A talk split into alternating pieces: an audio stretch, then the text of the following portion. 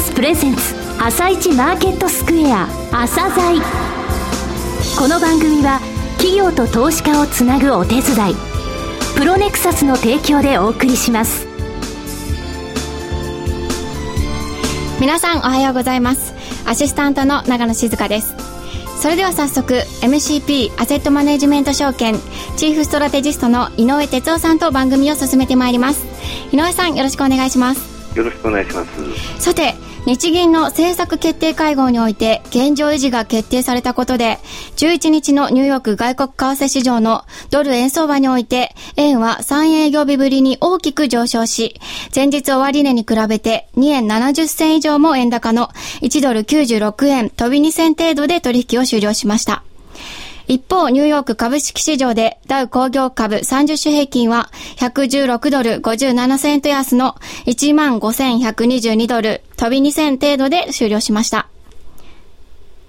そうですね、あの日経平均先物の方もシカゴで1万3000割れ、今ちょうどシンガポールが1万3000円のところで始まりましたね、えー、黒田日銀総裁のコメントの中で現状維持、えー、固定金利のオペの期間を延長しなかったということはちょっとえー、日本時間よりもですね欧米市場で、えー、大きく反応したという印象ですね。はい、はい、後半もよろしくお願いします。お願いします。続いて朝鮮今日の一社です朝鮮今日の一社。本日は証券コード3313東証一部に上場されている、えー、ブックオフコーポレーションさんにお越しいただきました。お話しいただきますのは代表取締役社長でいらっしゃいます松下信之様です。本日はよろしくお願いします。よろしくお願いします。えー、ブックオフコーポレーションさんですが、え会社のミッション、使命として、捨てない人のブックオフ、えー、捨てない人のインフラを作るカンパニーというものを標榜されていらっしゃいますが、えこの部分をご説明いただけますでしょうか？はい。もったいない。あるいはこう捨てたくない。はい。なんかまだ使えるんじゃないか。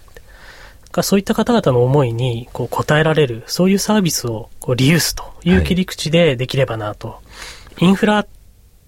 て言っていただけるようになっていきたいっていう思いなんですけれども、ね、社会に必要な、はい。えー、ラインでございます。ね。すね。インフラとなりますと。なくてはならないものですね。すね。水道、電気、ガス、そしてブックオフです。そんなふうに。で、その志を、はい、こう、共有している、こう、仲間、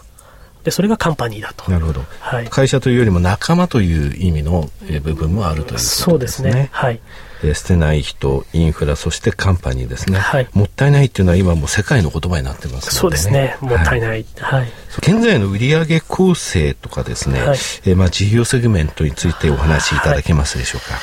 あのまあ、大体終わった期で、はい、大体770億ぐらいの売り上げがあったんですけれども、はい、そのうちの7割がブックオフ事業とい。うことになってまして、はい、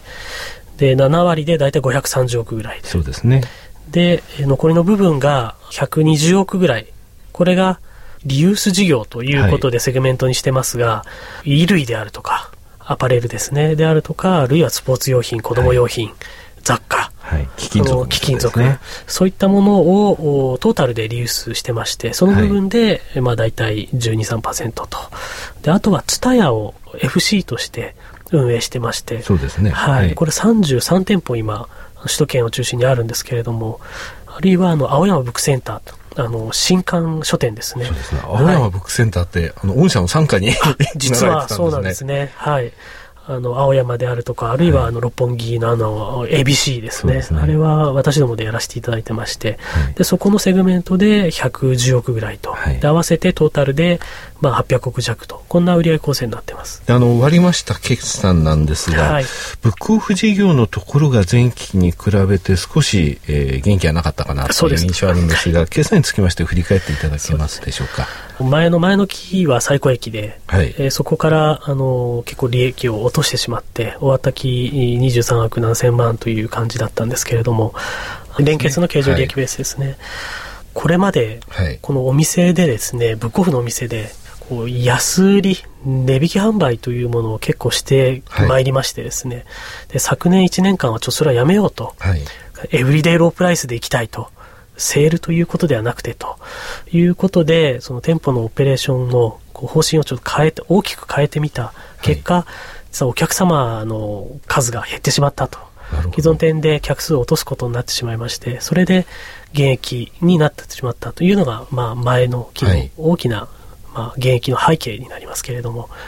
そうですか。はい、まあ、経常利益も営業利益も4期連続で伸びていたところ、前期についてはちょっと足踏み状態だったというのはそういうことだとそうですね。はい、ただ、売上につきましては、あの、本社、はい、えー、有価証券報告書が出されているところでいきますと、16期連続増収で、はい、今期17期目、はい、えー、もちろんその出される前の、はい、えー、設立からのところでは、ずっとその、えー、売上については伸ばされているというところですね。はい、はいあのそういった中ですね今力を入れられてる、うん、伸ばしたい事業というのはどういった部分なんでしょうか、はい。ブックオフだけじゃないブックオフっていう切り口をちょっと持ってましてですね、はい、でそれがあの一つはブックオフのお店の中で商材を増やしていこうというような取り組みでしてですね、あの中古の携帯電話であるとか、そうですね、あの話題になりましたね、取り扱いをされて。ありがとうございます、あのであるとかあるいはプライベートブランドで絵本を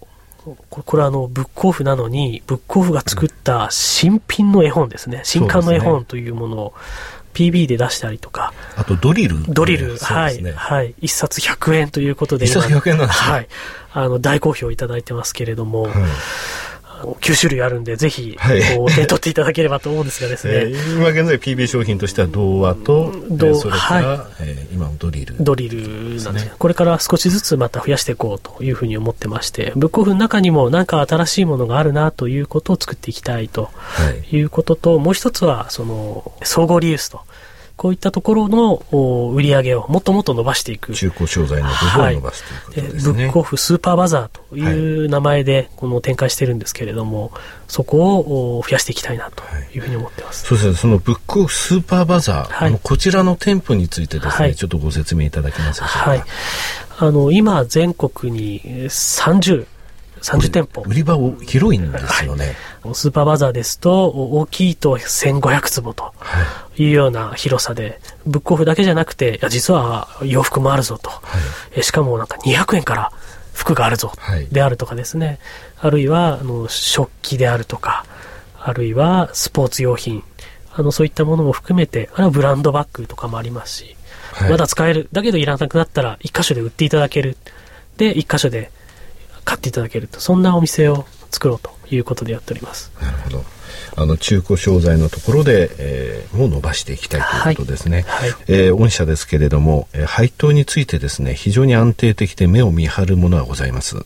えー、3月期の決算ほぼ出揃いましたので ROE の3期それから配当成功の3期こちらの平均を掛け合わせまして、えー、番組では何度もご紹介しました真の配当成功 DOE の3期平均を出しましたが、えー、3600社ある、えー、会社の中で236位、はい、非常に安定的です。ブックオフさんの配当利回りが高いのは非常に価値があるということをですね、うん、取材後期のところでもちょっと書かせていただきたいというふうに思ってます。はい。えー、最後になりますけれども、はい、えー、リスナーの皆様に向けてですね、はい、えー、一言お願いいたします。リユースっていうことを切り口に、あの本当にこう物をこう売る楽しみそれから中古でもすごくいいものがあると、はい、なんかいうそういう楽しみ。あのラブユーズドというキャッチフレーズをですね今期掲げて、はい、お客様に中古というものを楽しんでいただこうとい。うお店作りをあのこれからもしてまいりますのでもうぜひお近くのブックオフあるいはブックオフスーパーバザーにあのお越しいただければというふうに思います。はい、そうですね。はい。えー、ブックオフさんの PB 商品の、えー、絵本なんですけれども、はい、こちらあの対象を取れなかったけれども本当にいいお話、そういったものを絵本化しているというお話をお聞きしましたので、はい、ぜひあの店舗の方に行ってですね手に取ってみていただければというふうに。一冊500円でございますので、ドリルは100円、ドリルは100円です。はい。ワンコインでございます、はいえー、本日は証券コード3313東証一部に上場されているブックオフコーポレーションさんにお越しいただき代表取締役社長でいらっしゃいます松下信之様にお話を伺いました。松下様どうもありがとうございました。ありがとうございました。なお、今日の一社のロングインタビューは番組ホームページからお聞きいただけます。企業ディスクロージャー IR 実務支援の専門会社プロネクサス上場企業のおよそ6割2200社をクライアントに持つ。これはアジア証券印刷の時代から信頼と実績を積み重ねてきたからこそ。さらにプロネクサスが目指すのは企業と投資家をつなぎ日本の株式市場を活性化させることです。プロネクサス私たちは個人投資家の皆さんを応援します。井上哲夫今日のストラテジー。それでは井上さん後半もよろしくお願いします、はい。あのまずブックオフさんなんですけどもね、はい、あの昨日現在終値、ね、695円ですね、えー、PBR が0.88倍、えー、PR13.53 倍なんですね、えー、695円と申しましたけれども5月22日翌日から大きく日経平均下がりましたけれどもね。5月22日の終値、ね、709円。あまり変わってないんですね、えー、やはりあのバリュー株としての側面というのはこういうあの下げ局面の時では強いです話を、え、米国市場の方に戻しますけれども、え、アメリカの市場を含めてですね今ちょっと金融緩和というものの薬のですね言葉は悪いんですけども禁断症状みたいなのが起きているという状況ですねアメリカの方でも経済指標がいいと、え、金融緩和国際買い入れが縮小されるんじゃないかというので株式が売られるんですけれどもねじゃあ債券はというと債券についてもちょっと売られているのがすごい気がかりなんですよ。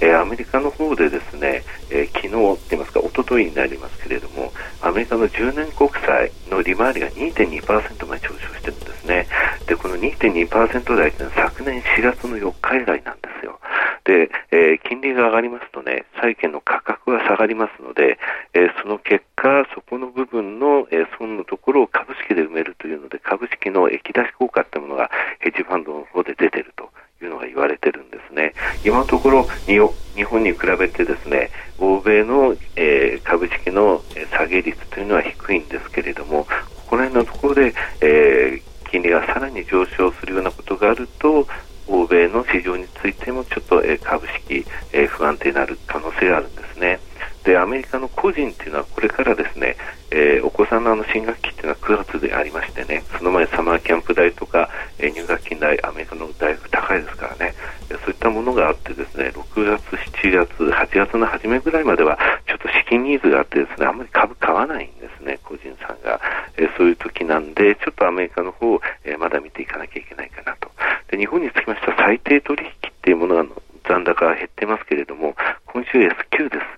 S q のところで、え、大きく減ってそれで来週以降、え、マーケット落ち着きを取り戻せればというのがメインシナリオですね、え、外資系5社の先物についても、え、ポジションがですね3月 S q の時ってのはその前に1兆1500億ぐらいあったんですね。これが S q を経て大きく減少して3000億ぐらいまで減少してそれがまた積み上がっていって、えー、相場を作ったと、え、ただ今9000億ぐらいありますのでねこれにつきましても S q のところで減少して来週から仕切り直し日本株のバリエーションをもう一回見直しましょうという流れになってくれればいいんですけれども、まあ、ちょっとアメリカの方の、えー、安定っていうのも、えー、その条件の一つに入るかなという印象ですね。はい、井上さん、今日もありがとうございました。はい。また来週もよろしくお願いします。この後は東京市場の寄り付きです。朝鮮この番組は企業と投資家をつなぐお手伝いプロネクサスの提供でお送りしました。